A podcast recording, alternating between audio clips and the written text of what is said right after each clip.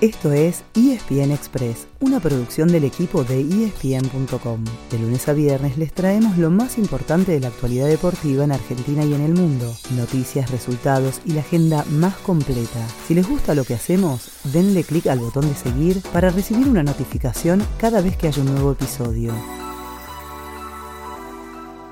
Todavía nos dura la emoción y eso que el partido fue el viernes. Es que el choque por cuartos de final del Mundial entre Argentina y Países Bajos fue una montaña rusa de emociones. Empezamos con cautela, viendo cómo la escaloneta se plantaba mejor que su rival. Nos ilusionamos con el gol de Nahuel Molina en el primer tiempo y con el penal de Lionel Messi y el 2 a 0 nos pusimos eufóricos. Claro que tanta confianza nos terminó jugando en contra, porque primero vino el descuento y después el empate a los 11 minutos del alargue. Nos enojamos con el árbitro español, nos volvimos a esperanzar con la remontada en el suplementario y nos frustramos con las pelotas que no entraron. A los penales fuimos con miedo, pero lo perdimos rápido con las dos atajadas de Dibu Martínez aunque de vuelta dudamos cuando Enzo Fernández cerró su tiro, pero terminamos saltando, bailando y cantando de alegría con el gol de otro Martínez, Lautaro, que selló el 4 a 3 y la clasificación a semifinales. De todo lo demás que hubo antes, durante y después del partido, no vamos a opinar. Y al que no le guste, que vaya para allá, que todavía nos quedan dos pasos más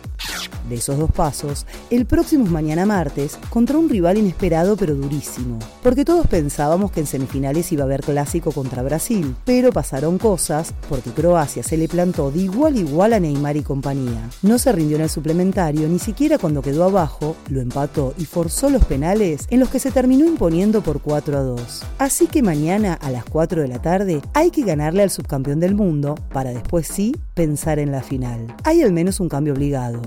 Marcos Acuña está suspendido por acumulación de amarillas. Por el mismo motivo, no estará disponible Gonzalo Montiel. La buena noticia es que los que vienen tocados, como Rodrigo de Paul y Ángel Di María, parecen estar listos para ser titulares. En la otra semifinal, a la misma hora, pero el miércoles, chocarán Francia y Marruecos. El campeón del mundo no la pasó bien, pese a ponerse en ventaja en el primer tiempo. Los ingleses empataron y tuvieron muchas chances de pasar al frente. Después, ya con el 2 a 1 para Francia, Harry Kane tiró un penal a las nubes que podría haber enviado el partido a la largue. Por el otro lado, Marruecos sigue sorprendiendo. Venció 1 a 0 a Portugal, que otra vez dejó a Cristiano Ronaldo en el banco para convertirse en el primer equipo africano que llega semifinales de un mundial y sueña con seguir haciendo historia. Un sueño que a esta altura quedó limitado a cuatro selecciones. Ustedes, ¿quién creen que lo hará realidad? Ese fue el final del episodio de hoy. De lunes a viernes, al comenzar el día, les contamos lo que pasó y lo que se viene en el mundo del deporte. Los esperamos en el próximo episodio con mucho más ESPN Express.